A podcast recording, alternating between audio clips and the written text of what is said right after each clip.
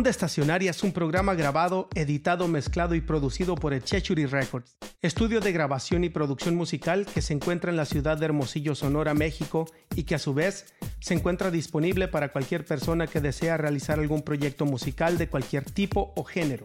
Ya lo pueden disfrutar en diferentes plataformas de podcasting como lo son Spotify, Apple Podcast, Evox y Amazon Music. En todas estas plataformas lo pueden encontrar con el mismo nombre, Onda Estacionaria. Este programa estará dedicado y enfocado a la producción del sonido desde su parte física hasta lo que conlleva todo un estudio de grabación.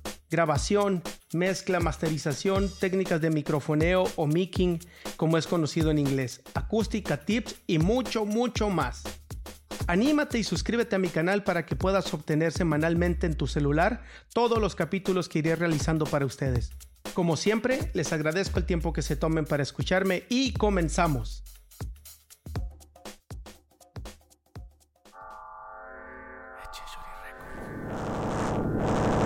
Ondas estacionarias. Ahora sí, mis queridos oyentes, el tema es sobre las ondas estacionarias. Estamos tratando ahora con el nombre e idea principal que surgió para este podcast. Ok, pero ¿qué son las ondas estacionarias? Aquí va el ejemplo y definición. Si atamos una cuerda a una pared y sacudimos el extremo libre hacia arriba y hacia abajo, producimos un tren de ondas en la cuerda. La pared es demasiado rígida para sacudirse por lo que las ondas se reflejan de nuevo por la cuerda.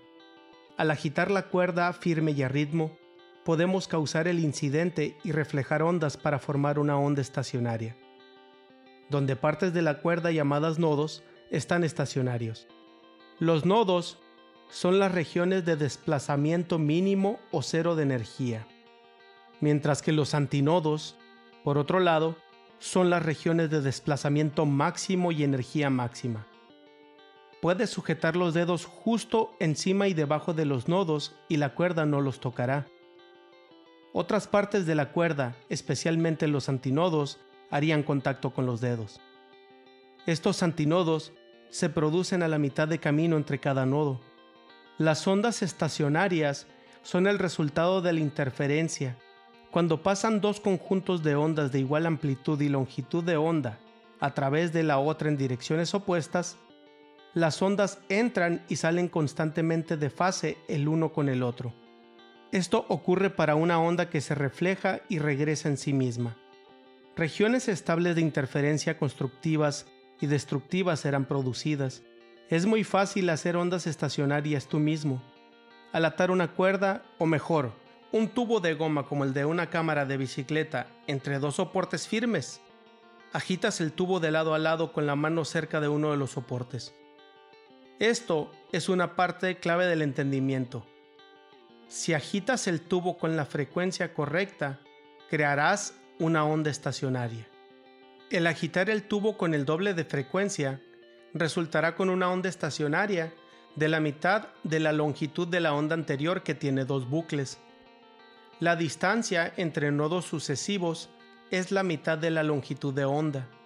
Dos bucles harán una longitud de onda completa aumentas la frecuencia al triple y una onda estacionaria con un tercio de la original longitud de onda resultará ahora con tres bucles. No sé si se han fijado al momento que están saltando la cuerda o que dos niños están jugando simplemente sacudiéndola. Pueden también lograrlo si tienen la frecuencia y la constancia exacta para producir estos bucles. Se mirarán las crestas y los valles de la cuerda y se mantendrán como si estuvieran estáticos, pero sin embargo está el movimiento creando esta onda estacionaria, ya sea a la mitad, al triple o hasta cuatro veces, etc. Entonces, las ondas estacionarias se colocan en las cuerdas de los instrumentos musicales cuando se arrancan, se inclinó y se golpeó, se colocan en el aire en un órgano tubular, una trompeta o un clarinete y el aire de una botella de un refresco cuando ésta se bota el aire por encima. Las ondas estacionarias pueden colocarse en una tina con agua o una taza de café, chapoteando de un lado a otro con la frecuencia correcta. Como les comenté, esta es la clave, señores. Siendo más técnicos, necesitan tener la frecuencia correcta del lugar, es decir, del espacio, de la distancia de lo que están manipulando, para que se mantenga y se forme esta onda estacionaria. Las ondas estacionarias también se pueden producir con vibraciones longitudinales, así como con ondas transversales. Este efecto de una onda estacionaria en un estudio de grabación puede ser realmente un gran dolor de cabeza, así como las cancelaciones de fase, temas que vamos a abordar más adelante. Efecto Doppler. ¿Conocen el efecto Doppler? Seguramente ya lo han escuchado y simplemente desconocían el término como tal. Comenzaré a darles un ejemplo para que comprendan de qué se trata esto. Un patrón de ondas de agua producidas por un insecto moviendo sus patitas arriba y abajo en medio de un charco tranquilo. El insecto no se está yendo a ningún lado pisando el agua en una posición fija. Las ondas que hace, las ondas que está generando, son círculos concéntricos porque la velocidad de las ondas es la misma en todas las direcciones. Y si el insecto se mueve en el agua a una frecuencia constante, la distancia entre las crestas de la onda, que es la longitud de onda, es la última en todas las direcciones. Las ondas se encuentran en el punto A tan frecuentemente como se encuentran en el punto B. Esto significa que la frecuencia de movimiento de la onda es la misma en los puntos A y B o en cualquier otro lugar cercano al insecto. Esta frecuencia de onda es la misma que la frecuencia de balanceo del bichito. Comprendan que lo de los puntos A y B es simplemente otra localización dentro del charquito de agua en el que se encuentra el animalito. Entonces, supongamos que el insecto que se mueve a través del agua a una velocidad inferior a la velocidad de la onda en efecto, el insecto persigue parte de las ondas que ha producido. El patrón de onda está distorsionado y ya no está hecho de círculos concéntricos. El centro de la siguiente ola más pequeña se hizo cuando el insecto estaba en el centro de ese círculo y así se va yendo. Los centros de las ondas circulares se mueven en la dirección a la que el insecto va nadando. Para esto les pondré una imagen en mis redes sociales para que sea más explícito. Entonces, aunque el insecto mantiene la misma frecuencia de balanceo que antes, digamos una persona que será la persona B, verá las ondas venir más seguido. Este observador mediría una frecuencia más alta. Esto se debe a que cada onda sucesiva tiene una distancia más corta para recorrer y por lo tanto llega al observador B con más frecuencia que si el insecto no se moviera hacia el punto B. Ahora, un observador en el punto A, por otro lado, mide una frecuencia más baja debido al mayor tiempo entre las llegadas de las crestas de las ondas. Esto se debe a que para llegar al punto A, cada una de estas tiene que viajar más lejos que la que está delante, debido al movimiento del insecto. Este cambio en la frecuencia, debido al movimiento de la fuente o el receptor, se le denomina efecto Doppler. Esto después de que fuera descubierto por el científico austriaco Christian Doppler 1803-1853. Las ondas del agua se esparcen sobre la superficie plana del agua. Las ondas del sonido y de la luz viajan en un espacio tridimensional en todas las direcciones, como un globo expandiéndose. Así como las ondas circulares están más juntas frente al insecto nadando, el sonido esférico o las ondas de luz delante de una fuente en movimiento están más juntas y llegan a un receptor con más frecuencia. El efecto Doppler es evidente cuando escuchamos el tono cambiante del claxon de un carro a medida que este mismo se aleja.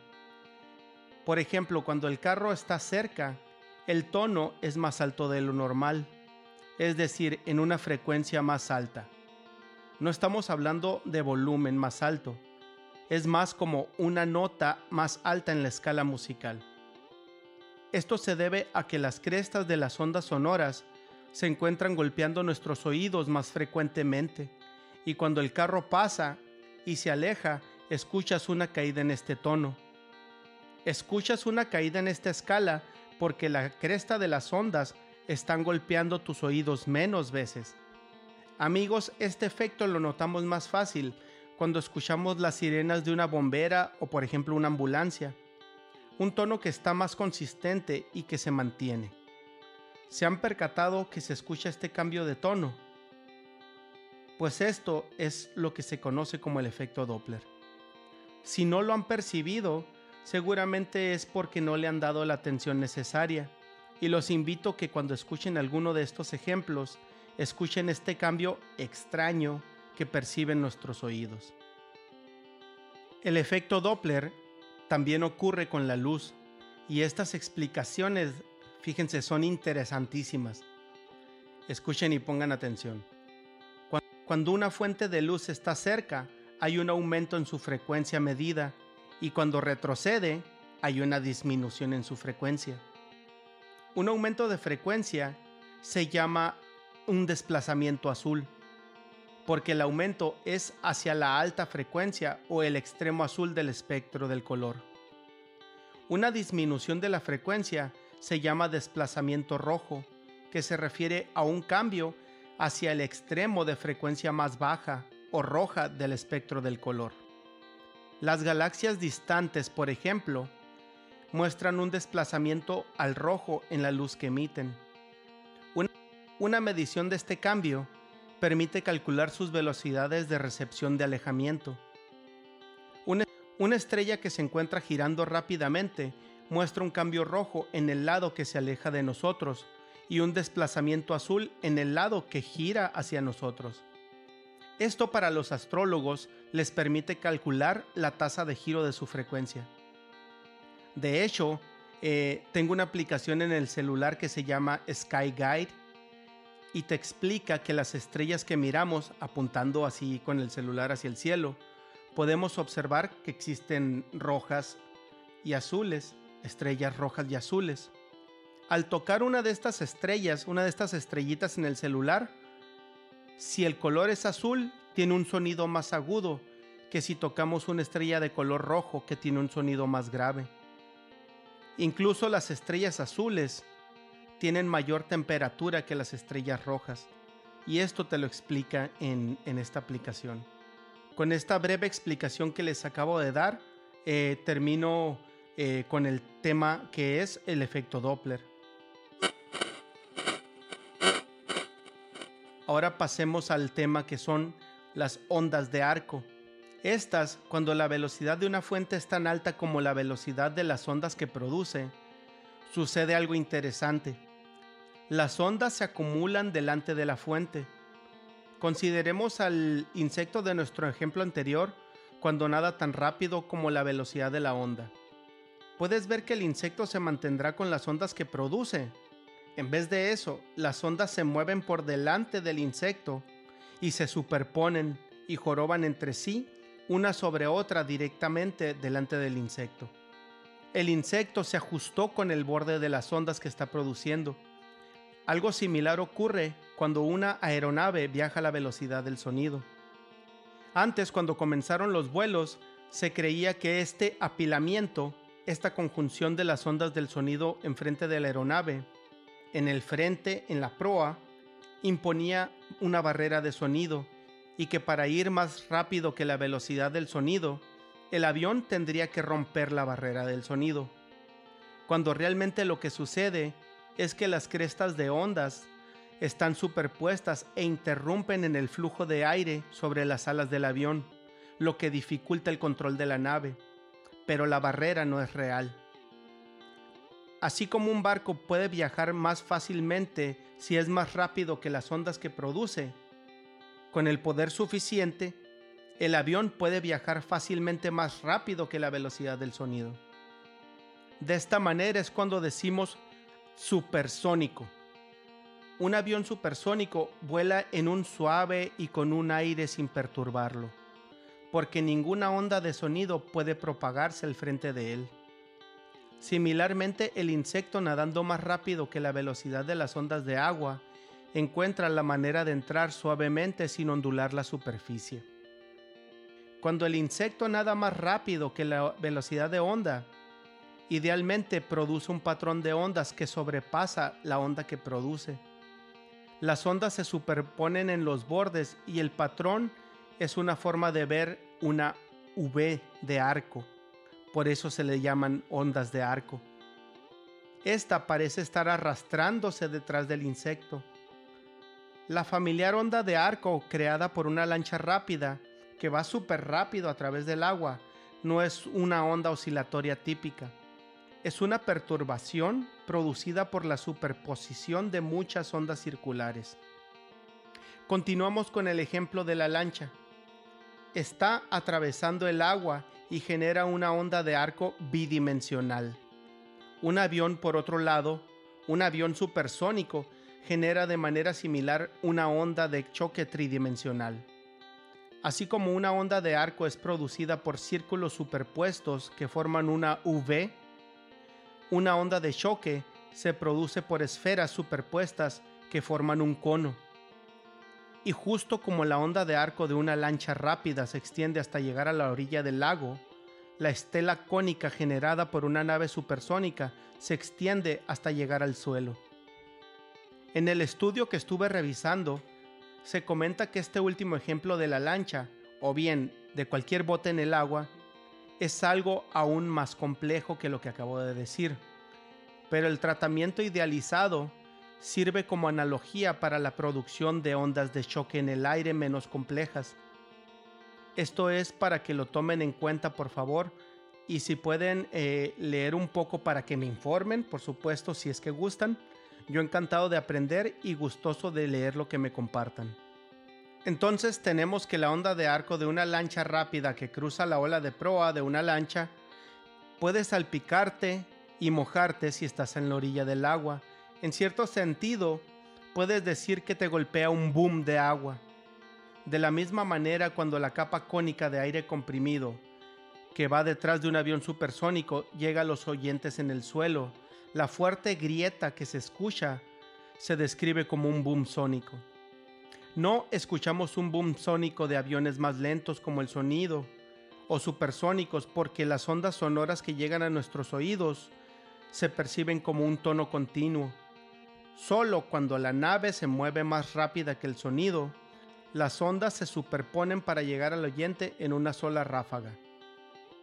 El aumento repentino de la presión es prácticamente el mismo efecto que la expansión repentina del aire producida por una explosión. Ambos procesos dirigen una ráfaga de aire de alta presión al oyente y llegan a nuestros tímpanos tan fuerte para distinguir entre la presión alta de una explosión y la presión alta de muchas ondas superpuestas.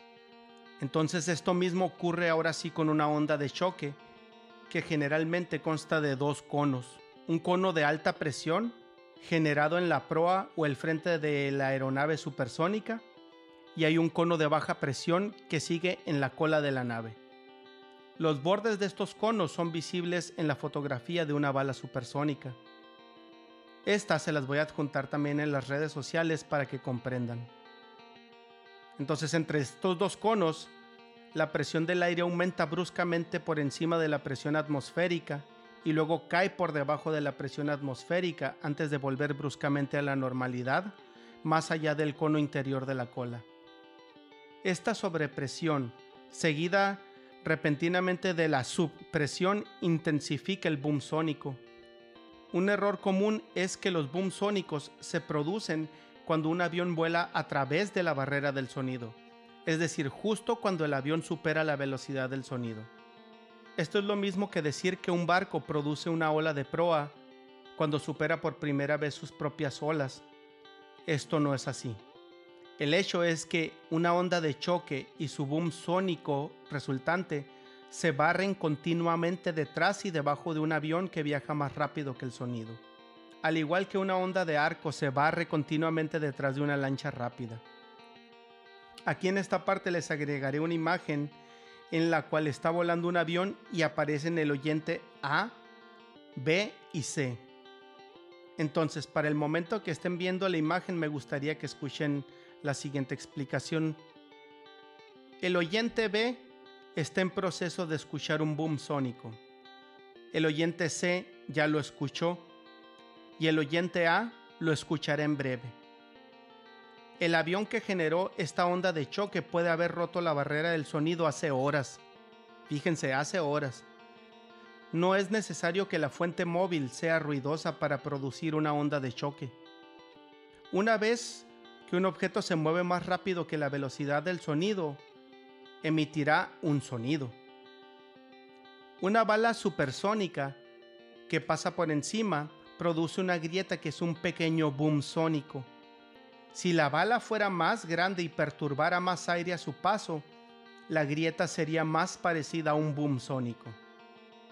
El sonido, cuando un domador de leones le da vueltas y vueltas para dar el golpe con su látigo de circo, el agrietamiento en realidad es un auge sónico producido por la punta del látigo cuando viaja más rápido que la velocidad del sonido.